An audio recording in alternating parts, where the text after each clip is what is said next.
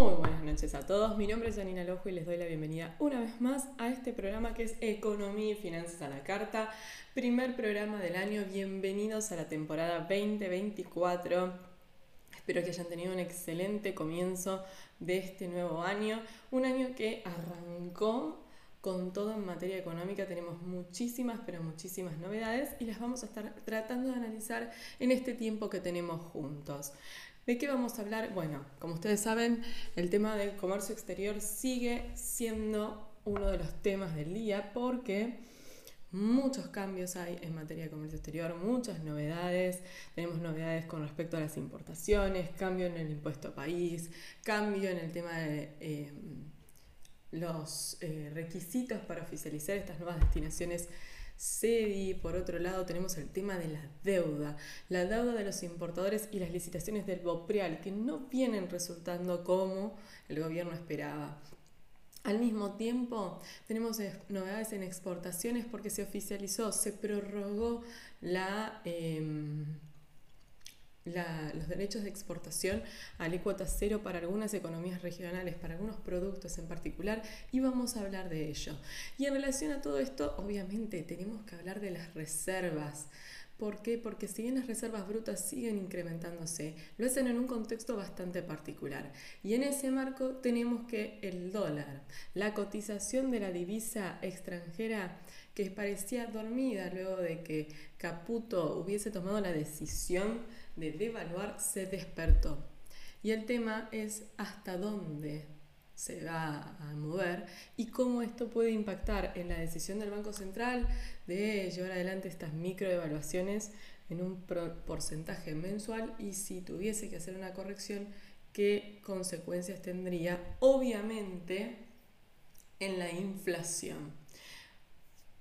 Tenemos por otro lado el DNU que sigue dando mucho que hablar, cambios que ya se empiezan a hacer también en la ley Omnibus que se eh, va a comenzar a tratar durante sesiones extraordinarias en el Congreso.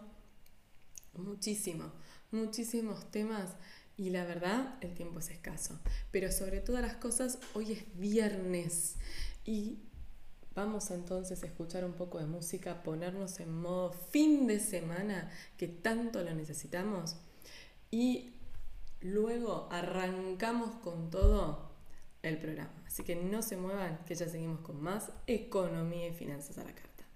Bueno, vamos a arrancar hablando de comercio exterior. Ustedes saben de que la semana pasada dijimos que había llegado el sistema estadístico de importaciones de la República Argentina, una excelente, excelente noticia, porque realmente está funcionando muchísimo mejor que la CIRA, para aquellos que no tienen reglamentos técnicos, las eh, operaciones se están aprobando en 24 48 horas, es un lujo al lado de lo que teníamos, pero arrancó el mes y empezaron los problemas, porque primero de mes se renovó la capacidad económica financiera. Y como muchos de ustedes saben, según la resolución general conjunta 5466, con la que se crea el sistema estadístico de importaciones, se determina que al momento de oficializar una, una destinación SEDI, se va a evaluar la capacidad económica financiera. ¿Y qué tuvieron, qué sorpresa tuvieron muchos importadores este lunes, este lunes, no, este martes, cuando fueron a querer oficializar, de que la misma arrojaba F24. No tienen capacidad económica financiera disponible para oficializar una destinación SEDI. Por un lado tienen CIRAS o CIRASES quizás observadas que les están ocupando cupo, no, no se dieron de baja como se esperaba de manera automática, en el caso de las CIRASES no se estaba pudiendo ingresar en el módulo, cosa que estaría solucionándose entre ayer y hoy. Eh, y eso permitiría que los importadores, teniendo CIRASES o CIRAS observadas que saben que no se van a aprobar, anulen para que esto no ocupe lugar y liberen cupo. También es importante recordarle a los importadores que si tienen una CIRA parcialmente utilizada, pueden anularla y de esa manera eh, liberar cupo, porque esa CIRA parcialmente utilizada les ocupa cupo. Y las CIRAs que están observadas ya no se van a aprobar, van a tener que pedir una destinación CEDI. Es una buena manera de liberar cupo. Cuando uno hace una anulación, en 24 48 horas esta impacta en el sistema y nos libera eh, cupo. Cuando uno oficializa una CIRA, por ejemplo, lo que se notaba era que la liberación de cupo se producía en el ejercicio siguiente. Entonces, si yo, por ejemplo, usara una CIRA para oficializar vuelvo a hacer hincapié en esto, las IRA se pueden usar para eh, oficializar si están en estado de salida y se van a regir por la nueva normativa cambiaria que es la comunicación 7917. Oficializo una CIRA ahora, hoy, 5 de enero, me va a liberar cupo recién en febrero.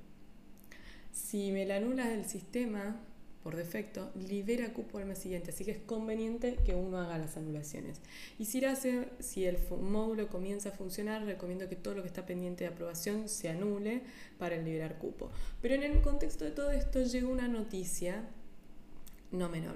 En muchos medios circuló esta semana de que la capacidad económica financiera dejaría de tener injerencia en el comercio exterior a partir de la semana próxima.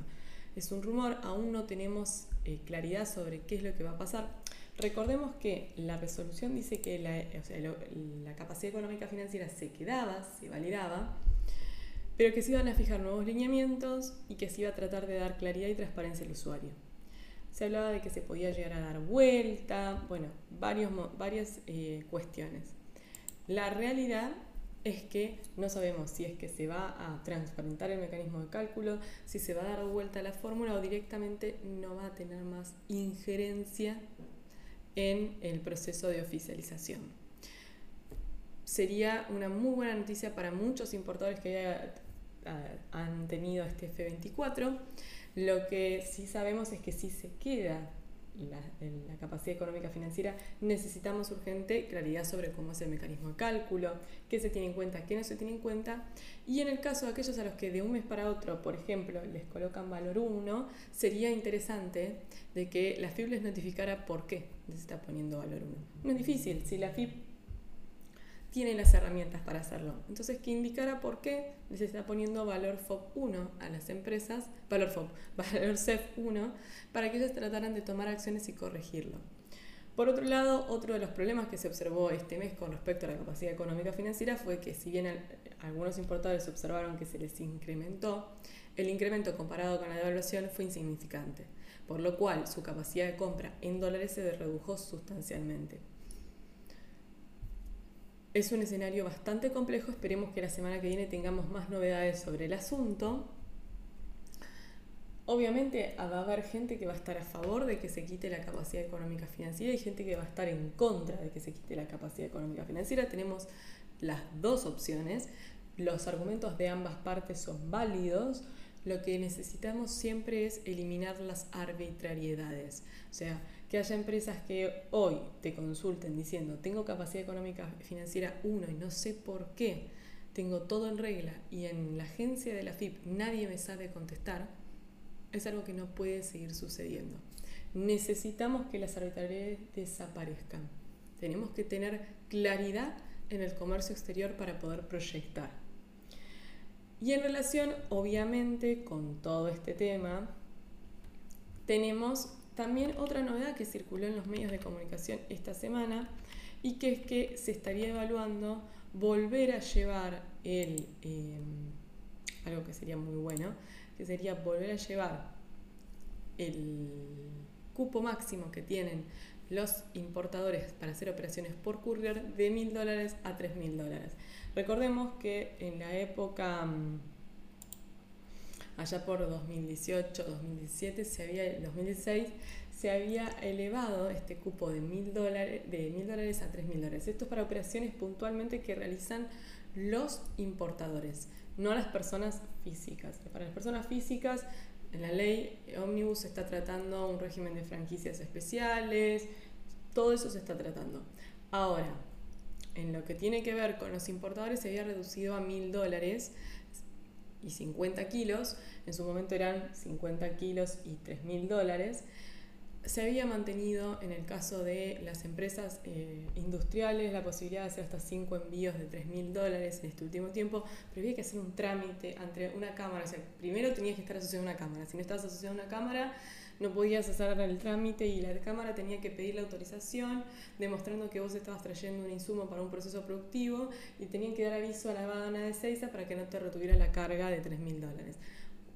Todo engorroso, todo burocrático, todo lo que daba lugar a un montón de trabas, porque realmente hay muchísimas empresas que no están asociadas a ninguna cámara y que en un contexto como el anterior, tampoco querían asociarse a una cámara porque no sabían eh, cómo iban a seguir trabajando y hay una cuestión vinculada a los costos, a los costos.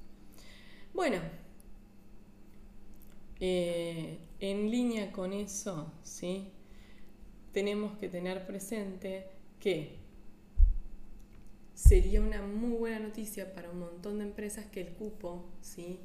de eh, lo que es courier se incremente. Lo que sí, si esto sucede, sería necesario de que el Banco Central norme un, régimen específico, ¿sí?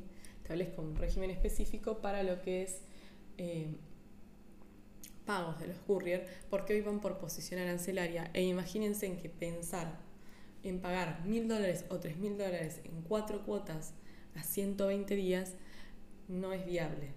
No es viable ni desde la relación comercial, ni es viable desde lo económico. Por el costo que tiene cada vez que voy a hacer una operación, tengo que pagar una comisión al banco. Entonces, bueno, claramente, ¿sí? esto no es una, una decisión que le sirva ¿sí? a la mayoría de las empresas, sino viene acompañado con normativa del Banco Central en línea. Y en relación con el tema de las importaciones también, esta semana se conoció el decreto 14, mediante el cual se elimina ¿sí? el impuesto país para dos tipos de operaciones. Cuando uno va a leer el decreto se encuentra con que ahora no van a pagar más derecho país, eh, impuesto país las operaciones que se hacen en zona franca con certificado de tipificación de zona franca y las destinaciones suspensivas comprendidas en los decretos 1330 del 2004 y el decreto 688 del 2002. Esto está relacionado con todo lo que es importación temporal de insumos para la producción y la reexportación. Algunos lo conocerán en el caso particular como el régimen de factoría. Bueno, esto es una muy buena noticia porque la verdad es que había que pagar impuesto país al momento de oficializar este tipo de operaciones y el hecho de que ya no estén alcanzados por el impuesto país simplifica ¿sí? los procesos. En general estamos viendo una simplificación de los procesos, sí. Hay un montón de cosas para mejorar, obvio, obvio. No van a suceder de un día para el otro. Y hay un montón de cosas con las que podemos no estar del todo de acuerdo que eso también es obvio. ¿Por qué? Porque no todos pensamos de la misma manera, no todos vemos las cosas de la misma manera y porque en el proceso de liberalizar o desburocratizar va a haber cosas que algunos sectores consideren que se deberían mantener porque venían trabajando con ellas y no las consideran inadecuadas. Creo que hay que escuchar todas las voces, creo que lo mejor que se puede hacer es pedirle opinión a los que están adentro, ¿sí? a las pymes, a las industrias, y de ahí trabajar. ¿Por qué? Porque tanto las pymes, las industrias, las empresas son las que están en el día a día, las que conocen lo que realmente constituye una traba, lo que en realidad no es un inconveniente. Creo que ellos pueden dar su visión y aportar el, el granito de arena para que realmente todo el sistema fluya y se vaya hacia una mejora. No nos olvidemos ¿sí? de que es un proceso difícil desarmar todo lo que en estos últimos cuatro años se fue armando en un contexto tan complejo como el, que, el económico actual, donde las reservas brutas pueden estarse incrementando como consecuencia de la liquidación de los exportadores y la ausencia de pagos al exterior, pero la realidad es que la deuda con los importadores es monumental, monumental, y la solución propuesta hasta ahora no estaría dando resultados. Pero de eso vamos a hablar en el próximo bloque. Así que no se muevan que ya seguimos con más economía y finanzas a la carta. Seguimos con más economía y finanzas a la carta y vamos a hablar, como yo les dije, del tema de las deudas por importaciones. En este contexto bastante especial es que nos encontramos con toda una maraña de trámites que las empresas tienen que hacer para ver cómo van a pagar todo aquello que está adeudado hasta el 12 del 12 de 2023. Realmente la situación es preocupante porque cuando se chequean los datos, ¿sí? vemos que la deuda comercial superó los 62 mil millones de dólares. Y esto es en concepto de importaciones de bienes y servicios. Realmente es el mayor stock de deuda que se registra en un año con cepo. Es algo que se veía, o sea, se veía, se venía observando eh, que se iba incrementando mes a mes. Y el dato significativo es cómo operó noviembre, que es de donde tenemos el último dato significativo.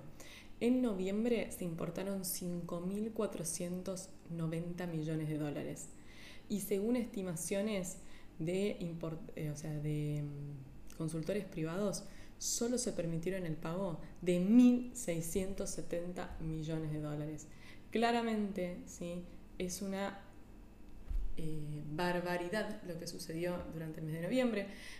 Si uno mira el, gráfico de la deuda, nota que, em, a ver, hasta diciembre del año pasado, del año pasado no, hasta diciembre del año 2021 veníamos operando de manera normal. Ya en septiembre, ¿sí? De eh, junio-septiembre, podemos decir, no, yo, yo diría antes, cuando se implementó la CIMIS categoría A, B y C, empezamos a ver el delay y empezamos a ver cómo se incrementaba la deuda. Se importaba más de lo que se lograba pagar. En agosto se pegó el salto, porque después de las PASO fue prácticamente imposible realizar un pago al exterior. Y ya en lo que es octubre, noviembre y diciembre, el volumen de deuda fue increíble. El volumen de deuda acumulado fue increíble.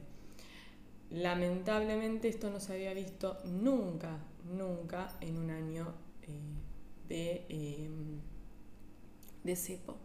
Y en este contexto es que el Banco Central ofrece a los importadores este bono para la reconstrucción de una Argentina libre, que como explicamos la semana pasada no constituye una estatización de la deuda, simplemente es un instrumento financiero por el cual los importadores pueden ¿sí? adquirir este bono y luego intentar ¿sí? hacer una venta en el mercado secundario en condiciones bastante particulares de este bono.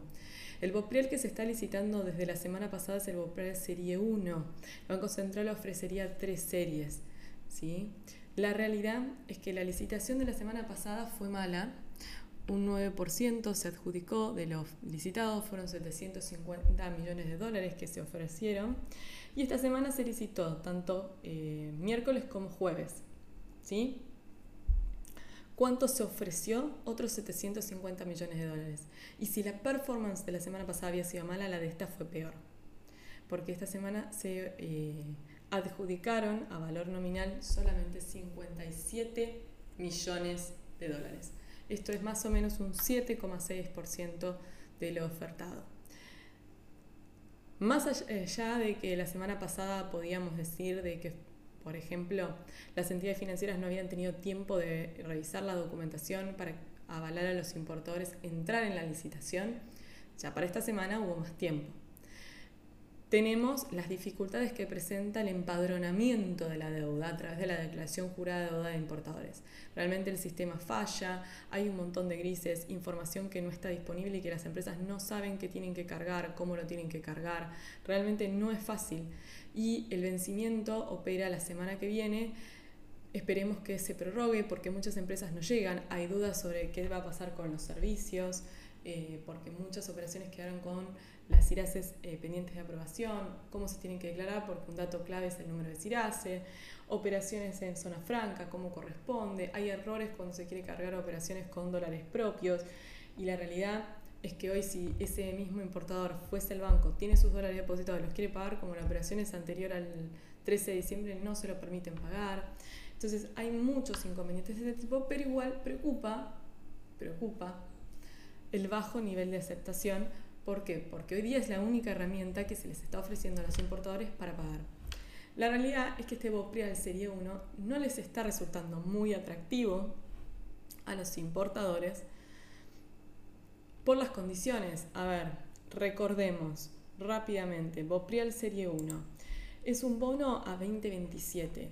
¿Paga intereses? Sí, paga intereses, obviamente paga intereses, pero el primer pago de intereses sería en octubre del 2024 con ese pago de intereses yo podría, ¿sí? ese pago lo podría utilizar para pagarle a mi proveedor exterior.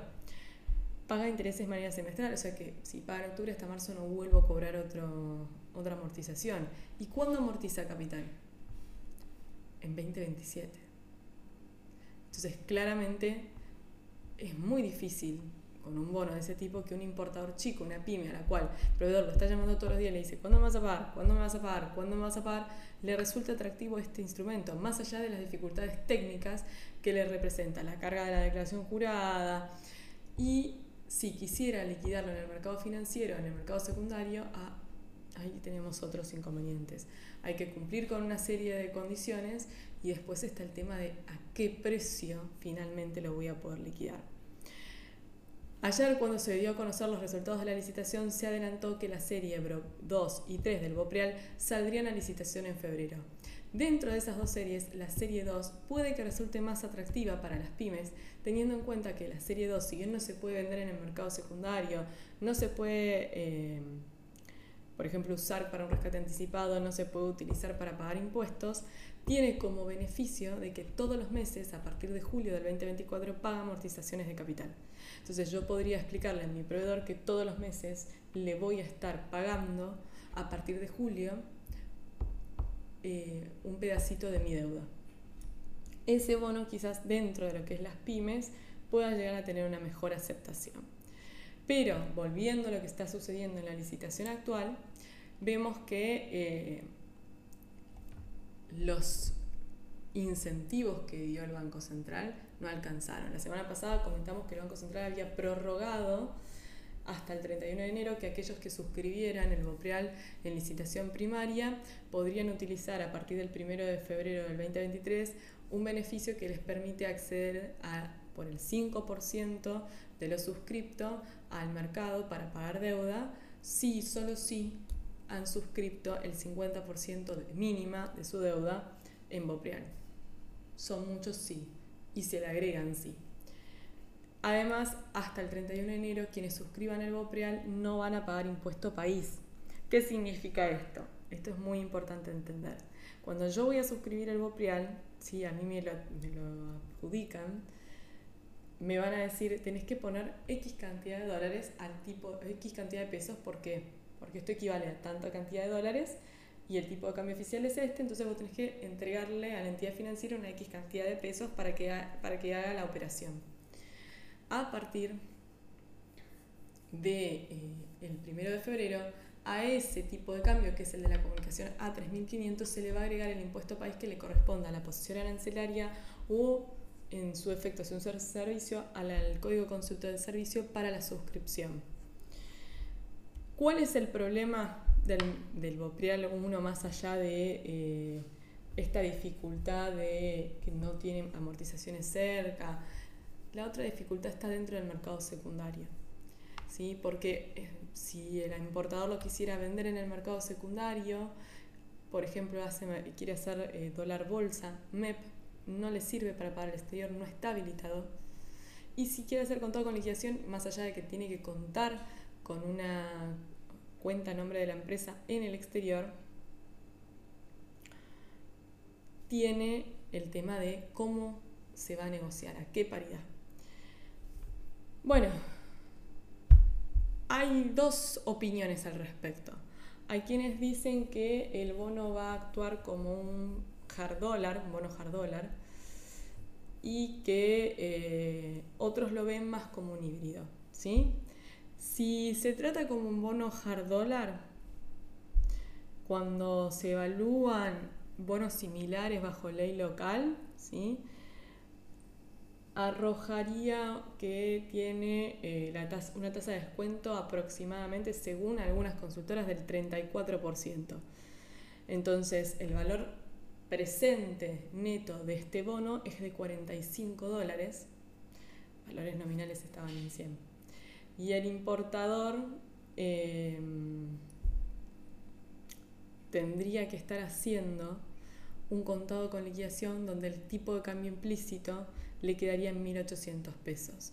O sea, pasaría de hoy estar pagando un tipo de cambio mayorista, ¿sí? porque hablamos de tipo de cambio mayorista, al momento de la suscripción, que eh, está en torno a los 811 eh, pesos, 812 pesos, a tener que pagar un tipo de cambio de 1800.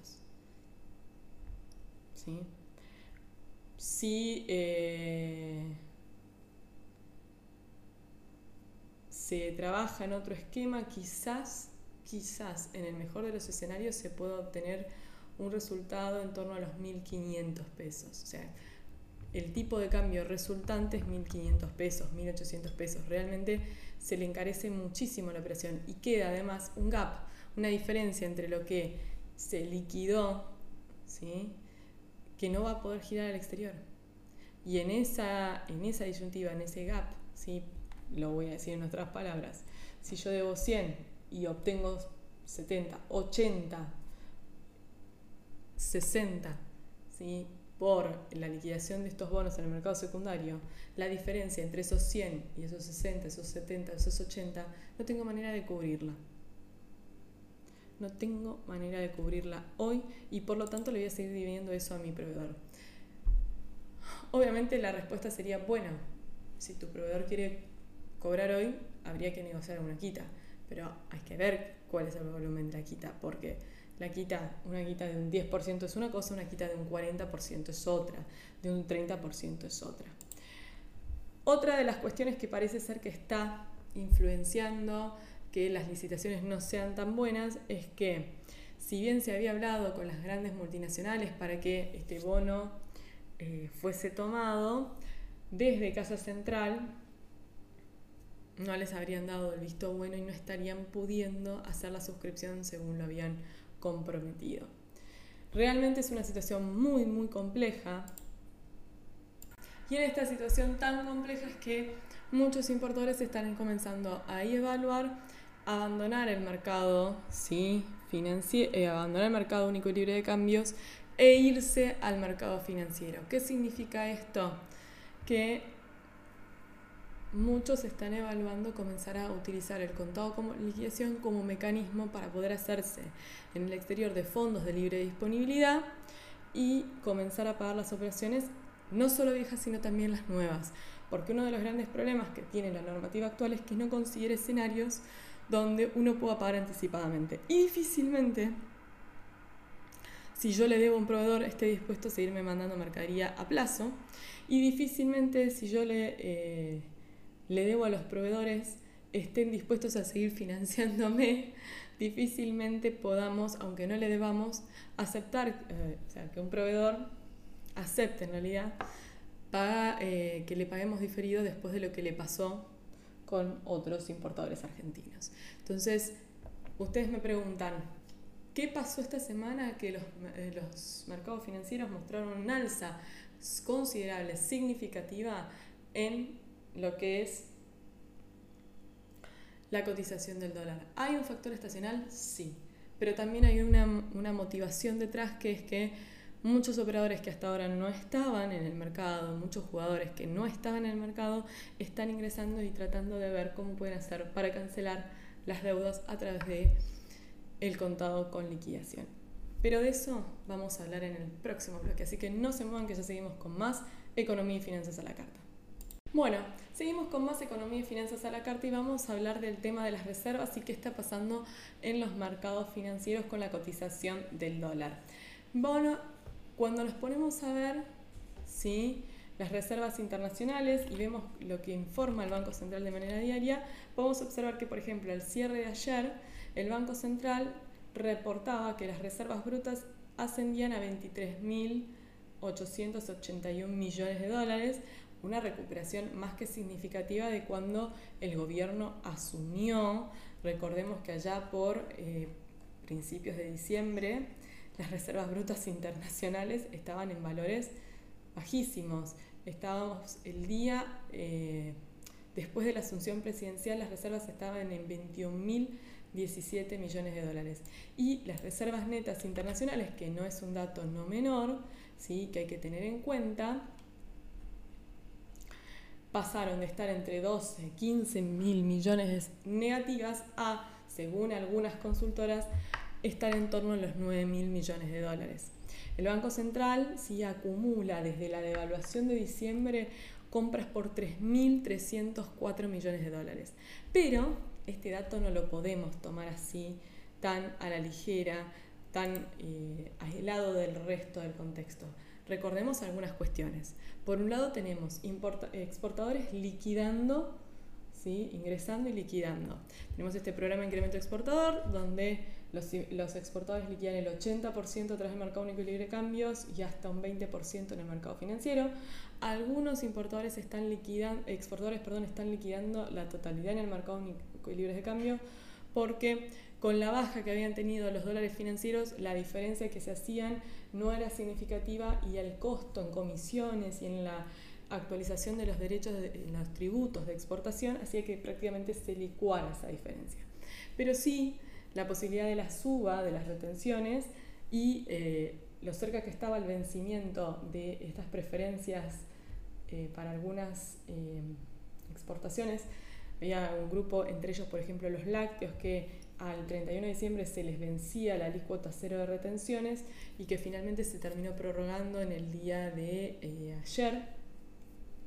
Así que muchos adelantaran liquidaciones para tratar de beneficiarse de esta alícuota, de esta tasa cero. Eh, y otros que por miedo a que suba ¿sí? la retención están adelantando operaciones para no tener que pagar derechos más adelante más altos y obviamente obtener un mayor resultado por sus operaciones. Pero, al mismo tiempo, el Banco Central no está autorizando giros al exterior. Sacando lo que es el sector energético que puede pagar contra registro de ingreso de enero, recién vamos a empezar a ver el verdadero movimiento a partir del 13 de enero. Ya queda poco, una semana más. A partir del 13 de enero, las primeras operaciones, las que se pueden pagar a 30 días, que son las que están vinculadas con el sector de los productos farmacéuticos, de los insumos para este, como también para la elaboración de alimentos destinados a lo que es el sector humano, los fitosanitarios y el 25% de las posiciones en general, el 25% del valor FOB de las operaciones en general, se va a poder comenzar a pagar a partir del 13 de enero. Y ahí vamos a ver cómo empieza a responder el Banco Central y si esas reservas que estuvo comprando durante todo diciembre le alcanzan para satisfacer el flujo y eh, no empezar a ver una sangría. Seamos honestos, eh, durante diciembre estuvo bastante complicado el comercio exterior, por lo cual puede que la demanda, por lo menos a principio de enero, no sea tan fuerte. Pero vamos a ver cómo continúan las liquidaciones porque estacionalmente el primer trimestre del año es de baja liquidación de exportaciones y se reactiva fuertemente a partir de abril y mayo. Ahí es donde vamos a ver cómo viene la situación. Y en consecuencia con eso, no podemos dejar pasar lo que vimos estos últimos días con respecto a la cotización del dólar en los mercados financieros. Tanto el dólar MEP como, o la cotización, perdón, del dólar mercado como la cotización del de eh, contado con liquidación, que venían hacia la baja la semana pasada, repuntaron. Por ejemplo, el, el contado con liquidación en lo que va del mes tiene un alza del 12,1%, el MEP un 5,6%. Y ahí vamos a ver cuestiones que tienen que ver con lo estacional, cuestiones que tienen que ver con también lo que hablamos en el bloque anterior de la deuda de los importadores. Vamos primero a lo estacional, que es lo más fácil de comprender. Cuando miramos la tabla ¿sí? de cotización de la divisa extranjera, vemos que el dólar tarjeta, ese que se paga por operaciones que uno hace con la tarjeta de crédito, cotiza 1.330,40. Es decir, por cada dólar que yo gasto voy a tener que poner 1.330,40 pesos. De los cuales una parte es impuesto país y otra parte, bueno, se puede recuperar al siguiente ejercicio, que dicho sea de paso ya se habilitó la solicitud para eh, pedir la devolución a aquellos, eh, aquellos que no están alcanzados por el impuesto a las ganancias, para pedir la devolución de impuestos a las ganancias por las percepciones que se realizaron durante el año pasado. En relación con eso, vemos que si yo me voy al MEP, el MEP está 1050,43. Luego de haber subido, porque la semana pasada cotizaba muchísimo menos. Entonces, ¿qué cuenta están haciendo muchos, muchos, eh, muchos particulares? Si yo voy a viajar de vacaciones y necesito para mi viaje gastar dólares, me conviene comprar dólar bolsa, que está más barato, y gastar en dólar bolsa. ¿Sí? Serme del famoso dólar MEP, ya sea para después ir y retirarlo por eh, cajero y llevarme esos dólares y no usar la tarjeta de crédito. O los consumos que haga con tarjeta de crédito, en lugar de cancelarlos con pesos, los cancelo con dólares que compré en el mercado financiero. Claramente estamos en un mes, enero, ¿sí? es un mes de vacaciones es el mes donde siempre hay mayor movilización de gente por vacaciones. Entonces, estacionalmente aumenta la demanda de dólares en este mes. En febrero también, no tanto como en enero, pero sí también se incrementa. Hoy todos los consumos que uno haga con tarjeta de crédito conviene más pagarlo con dólar billete que con dólar, con dólar adquirido, por ejemplo, a través del mercado de la bolsa, que con el dólar tarjeta. Sí, Está el tema de la liquidación de los impuestos, porque a uno en la tarjeta de crédito le vienen los dólares y si espera el resumen va a ver que están los impuestos ¿sí? liquidados por defecto. Cada uno va a tener que hablar si quiere recurrir a este mecanismo con su entidad financiera para ver cómo hace para que no le cobren esos impuestos si uno decide pagar con eh, dólar que tiene en su caja de ahorro en dólares. Y ahora nos vamos al tema del contado con liquidación. El contado con liquidación que estaba pisando los 800. Eh, la semana pasada remontó y se ubicó por encima de los 1000 pesos. Bueno, ahí lo que vemos es una mayor demanda y quizás también una caída en la liquidación. Todos estos eh, últimos días, estas últimas semanas, se hablaba de que la cotización del mercado financiero, tanto MEP como con con liquidación, estaba ¿sí? intervenida indirectamente con qué? Con el programa incremento exportador. Habíamos dicho, tenemos exportadores liquidando en el mercado financiero para hacerse ese gap del 20% y poder tener una liquidación mayor.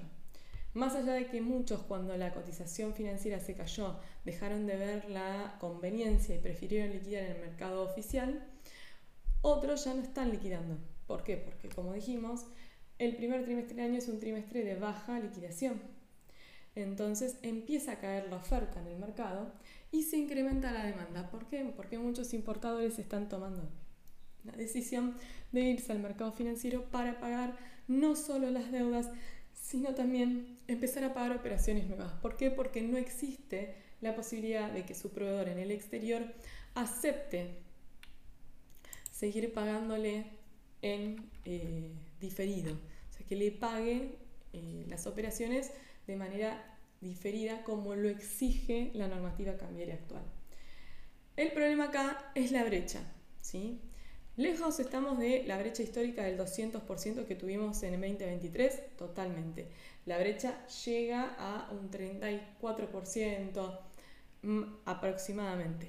Recordemos, en diciembre se había caído por debajo del 20% y hubo días donde operó en el 15% de la brecha. Nada, pero esta aceleración en la cotización de los mercados financieros obviamente levanta ¿sí? Eh, preocupaciones. ¿Por qué? Porque tenemos una inflación que supuestamente está viajando en, torno al 30%. Vamos a conocer la semana que viene el primer dato de inflación de eh, la administración de Javier Milei.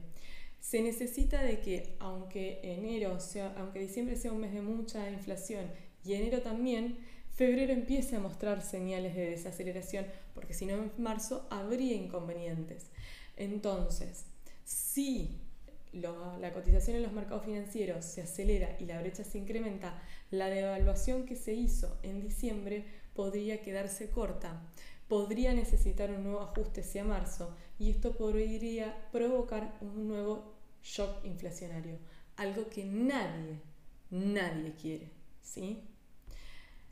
Los dólares futuros que habían, se habían calmado, que habían eh, empezado a mostrar cierto retroceso, se volvieron a acelerar esta semana y cuando vamos a ver la curva del MAD Barrofex, de cómo se están operando los contratos, vemos que están todos en positivo, ¿sí?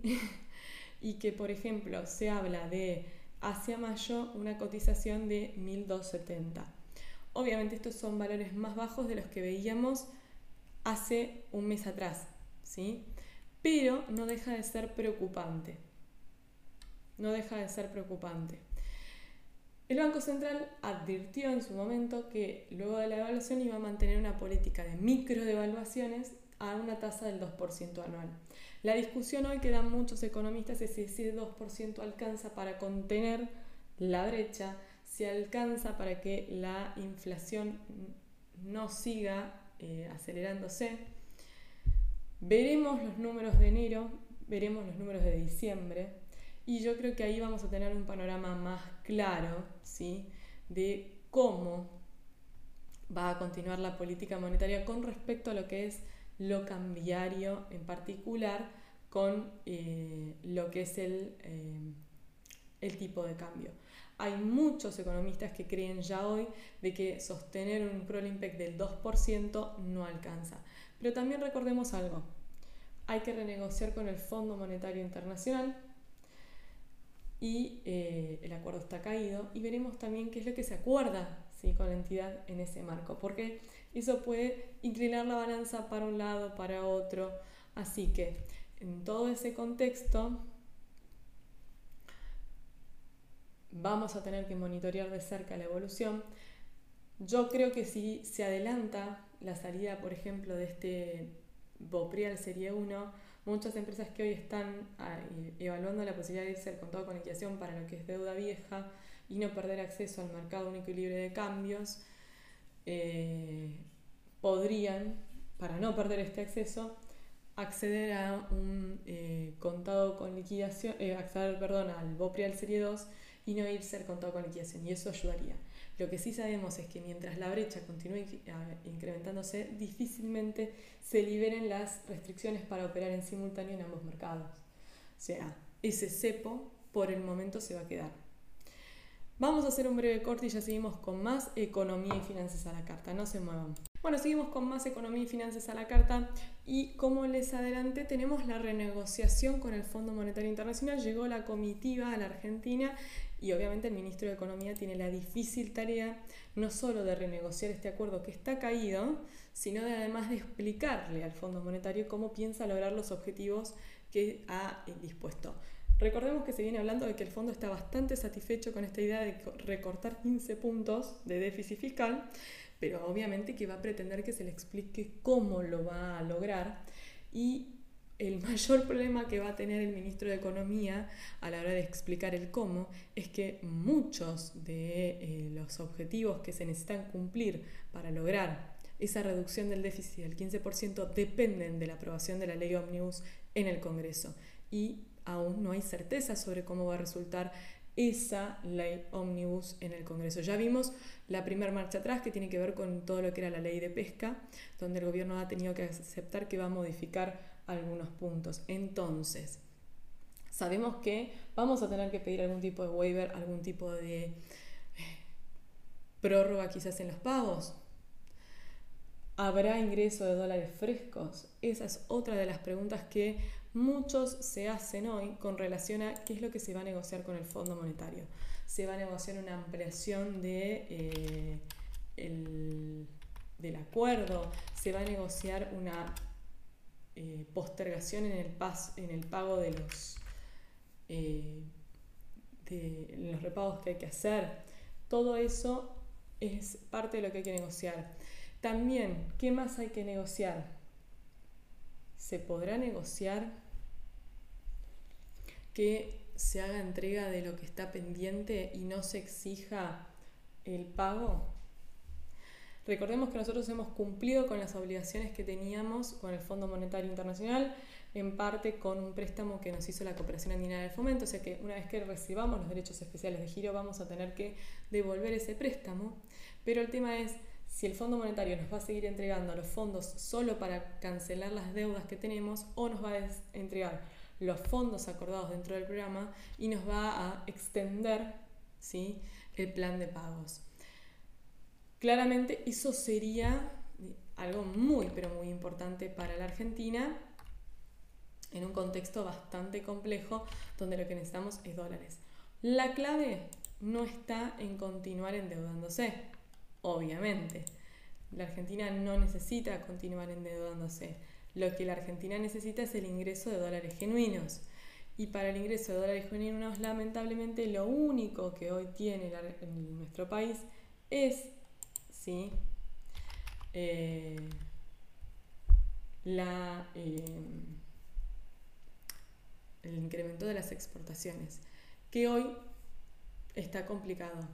¿Por qué? Por muchos motivos, claramente, pero no tenemos que eh, dejar pasar que la situación de las importaciones ha repercutido sobre las posibilidades que tiene la Argentina de exportar y todo este contexto de la deuda con los importadores, de las trabas que había para, para la gestión de las autorizaciones, dejó a las empresas bastante, bastante complicadas y poco competitivas. Ni hablar que la suba de los costos locales ¿sí? ha repercutido en la estructura de costos de las empresas y por lo tanto le ha restado competitiva. ¿La devaluación ha intentado mejorar eso? Sí. ¿Ha sido suficiente? Y para algunos rubros quizás sí, para otros no. Lo único que puede lograr que la Argentina salga adelante es que realmente comience a exportar, comience a generar dólares genuinos. La acumulación de deudas de préstamos con el exterior no es el camino y eso lo tiene, parece en claro, la administración de Javier Milei en tanto y en cuanto ya desde el principio dicen no se puede gastar más de lo que ingresa, porque si no tenemos que pedir prestado. Entonces, si se mantiene ese objetivo de claras que es no vamos a gastar más de lo que se nos eh, de lo que ingresa, sería lógico que eh, terminemos el año con superávit comercial o al menos con eh, déficit cero en lo comercial. Porque no deberíamos tener más importaciones que exportaciones, no deberíamos tener en lo que es déficit más gastos que ingresos. Veremos Veremos primero cómo resulta la cosecha este año, veremos si los sectores eh, industriales se pueden reactivar. Recordemos que la suba de retenciones va a golpear ¿sí? Eh, la competitividad de muchas empresas. Veremos cómo sigue el tema de los pagos al exterior. Y en relación a lo que es política internacional, un dato no menor es que muchos están hablando de que el presidente le solicitó a la Cancillería que iniciara los trámites necesarios para desadherirse, podríamos decirlo así, o retirarse de UNASUR. A ver, al igual que los BRICS, UNASUR no es ¿sí? un bloque económico. Y eso es importante remarcarlo. Hoy Argentina lo que más necesita es participar de bloques económicos no de bloques regionales con perfiles geopolíticos. ¿Por qué? Porque los bloques, los bloques económicos son los que nos dan acceso a preferencias arancelarias, nos permiten mejorar la competitividad de los productos argentinos. Los bloques regionales, como por ejemplo los BRICS o el UNASUR, no nos dan ese tipo de tratamiento. Entonces realmente a términos económicos no, nos benefician. El UNASUR, que viene de Unión de Naciones Suramericanas, es un organismo internacional sudamericano compuesto por siete países, Argentina, Bolivia, Brasil, Colombia, Guyana, Surinam y Venezuela. Se fundó en 2008 en Brasilia y eh, la realidad es que no le transmite a la Argentina un beneficio económico. Con la mayoría de estos países ya tiene negociados acuerdos económicos, fíjense en que son miembros de algunos del Mercosur. O sea, tiene más que ver con una cuestión de posicionamiento geopolítico que una cuestión de eh, posicionamiento económico. Sí confirmaron desde el gobierno que van a mantener y van a querer eh, tomar una posición más fuerte dentro de lo que es el, Mercosur y en el G20. ¿sí? No nos olvidemos que eh, se anunció la salida de los BRICS, pero al mismo tiempo la Argentina desea tomar una posición más activa en lo que es la ONU y en la Organización de los Estados Americanos, la OEA. Entonces, lo que estamos viendo ya es un giro más de eh, política o de posicionamiento geopolítico. ¿Tiene una repercusión en el comercio internacional y en la economía? Sí, obviamente, porque quizás esto está atado a posibles apoyos que pueda recibir Argentina en lo que tiene que ver con su negociación con el Fondo Monetario Internacional, en la posibilidad de la llegada de nuevos inversores a la Argentina, por una, una cuestión ya de posicionamiento. Pero recordemos que la decisión de irnos de eh, los BRICS complicó la relación con Brasil. Y si se concretara la salida de la Argentina del UNASUR, esto sería otro golpe en la relación con nuestro principal socio comercial. Ni hablar de que se vinculó la salida de los BRICS con eh, la suspensión del swap. La suspensión del swap se dio porque el acuerdo con el Fondo Monetario está caído y el swap tenía como cláusula que se debía sostener el acuerdo con el fondo, no nos olvidemos que China es miembro del Fondo Monetario Internacional. Yo haría un pedido encarecido ¿sí? a eh, el Ministerio de Economía, a la administración de Javier Milei. Den a conocer las condiciones del acuerdo del swap. Permítanle al pueblo conocer qué fue lo que se negoció, cuáles fueron las garantías que se entregaron por ese swap y el costo que tuvo ese swap. Porque mucho se defendió ese swap, mucho se defendió la relación con China, se habló de que China nos había dado una mano en un momento muy complejo para la Argentina y a mí me gustaría saber hasta dónde China nos dio una mano y hasta dónde China nos puso una soga al cuello. Porque el hecho de que el acuerdo se maneje con tanta confidencialidad da para sospechas. Así que sería interesante de parte del gobierno que dé a conocer las condiciones de ese bendito swap. Así de una vez por todos los argentinos nos enteramos de qué se trata ese swap. Bueno, vamos a hacer un breve corte que ya hemos llegado al final de Economía y Finanzas a la Carta y nos quedamos sin tiempo como siempre. Tenemos tanto, tanto para seguir hablando, así que no se muevan que ya volvemos rapidito con Economía y Finanzas a la Carta. Hemos llegado al final de Economía y Finanzas a la Carta. Como todos los programas, se, nos escapa el tiempo, no nos alcanza para hablar de todo lo que hay. Hay muchísimo, muchísimo para hablar.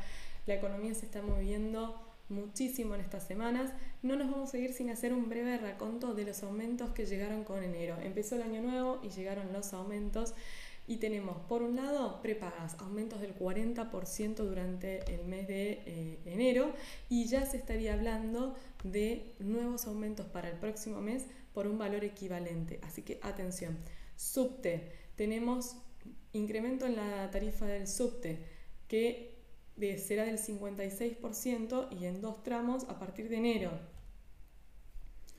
En enero el boleto va a pasar de 80 a 110 pesos y la segunda etapa del incremento a 125 pesos. El premetro va a pasar a 38,50 eh, y luego en el segundo tramo 43,75. Alquileres, bueno, desde que desde el viernes pasado que está vigente el DNU, se derogó la ley de alquileres y la negociación del alquiler pasa a ser una cuestión entre privados. Recordemos, todos los contratos de alquiler que se celebraron hasta el jueves pasado se hicieron con la ley de alquileres y se deben respetar las condiciones vigentes. Hay quienes van a tener que afrontar subas cercanas a lo que sería un 137,50%, ¿sí? Entonces, atención porque hay gente que va a tener aumentos más que considerables. Taxis. a partir del 15 sube la ficha el aumento va a ser del 50%, el último aumento fue en noviembre y había sido el 25%, la bajada de bandera va a pasar a ser de 293%. Acá hay todo un esquema que se había planteado en cuanto a segmentarlo, veremos qué pasa. Expensas. Bueno, acá tenemos eh, que la Cámara de Encargados acordó un aumento salarial del 44% dividido en cuatro meses, más un bono también dividido en cuatro, por lo cual en enero se percibirá un aumento del 11% y la última cuota de este, de de este bono de 80.000. Empleadas de casa particular, 10% eh, en los salarios de diciembre, que corresponde al incremento trimestral del 34 y que eh, lo verán reflejado cuando, ahora, cuando están cobrando los primeros días de enero. Veremos qué se negocia para adelante. BTV de la Ciudad de Buenos Aires, importante si están saliendo de vacaciones, aumenta, ¿sí?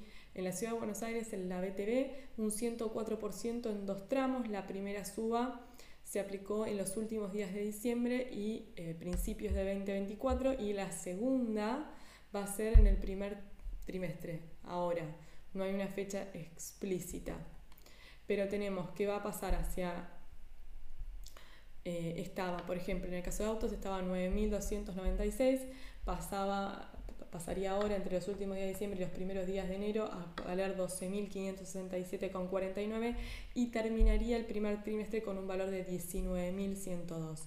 Peajes, aumentos de 49% que van a regir a partir de los últimos días, o rigen desde los últimos días de diciembre y los primeros de 2024. Eh, con respecto a Internet y cable, yo no sé si vieron las facturas, pero de mínima hablamos de un promedio de 14%, pero hubo aumentos aún mayores. Y así podríamos seguir enumerando. Muchísima cantidad de aumentos, por lo cual podemos prever que la inflación del mes de enero va a venir complicada, porque esto solamente estamos hablando de servicios, no estamos viendo los aumentos en lo que es eh, bienes. De por sí tenemos el aumento que hubo esta semana en combustibles en un promedio del 27%. Y cuando hay aumento en combustibles eso repercute en la cadena de valor de todos los productos que consumimos y se traslada directamente a precios. Así que lamentablemente enero se viene complicado. Aquellos que se han ido de vacaciones a la costa comentan que eh, los precios están bastante, bastante altos en lo que es consumo de alimentos, bebidas. Así que un mes de enero caliente, no tanto en clima, no tanto en temperatura, porque viene bastante, bastante raro este año, todavía no tuvimos ninguna ola de calor, pero sí en materia económica. Hemos llegado al final de este nuevo programa de Economía y Finanzas a la Carta. Quiero agradecerle a la, gente de eh, la revista Desafío Exportar por haberme invitado a participar de la edición de este mes y haberme eh, sorprendido con la eh, tapa por el artículo sobre eh, los cambios que se vinieron en comercio exterior. Así que los invito si quieren a leerla, la pueden ver, es una revista online completamente gratuita, bien sectorial para aquellos que están en comercio exterior. Los espero entonces mañana si quieren para hablar más de economía a las 19 horas por Radio Colonia en simultáneo con RSC Radio en El Duende con Guille Petruccelli y un excelente equipo, donde vamos a continuar hablando de todas estas cosas. Y si no, eh, también los invito a que se sumen al Instagram arroba mg.janina También pueden visitar el sitio de la consultora www.consultoralojo.com donde tratamos de mantener actualizada toda la información en materia económica, financiera y del comercio internacional. A mí me gusta que esto sea un ida y vuelta, así que los invito si tienen alguna idea de temas que les gustaría abordar, los espero por ahí para escucharlos y saber qué les interesa. Si no, les deseo un excelente fin de semana y nos volvemos a encontrar el próximo viernes a las 20 horas. ¿Por dónde? Por RSS Radio, nuestra casa, para más economía y finanzas a la carta. Mi nombre es Janina Lojo, buenas noches y buen fin de semana.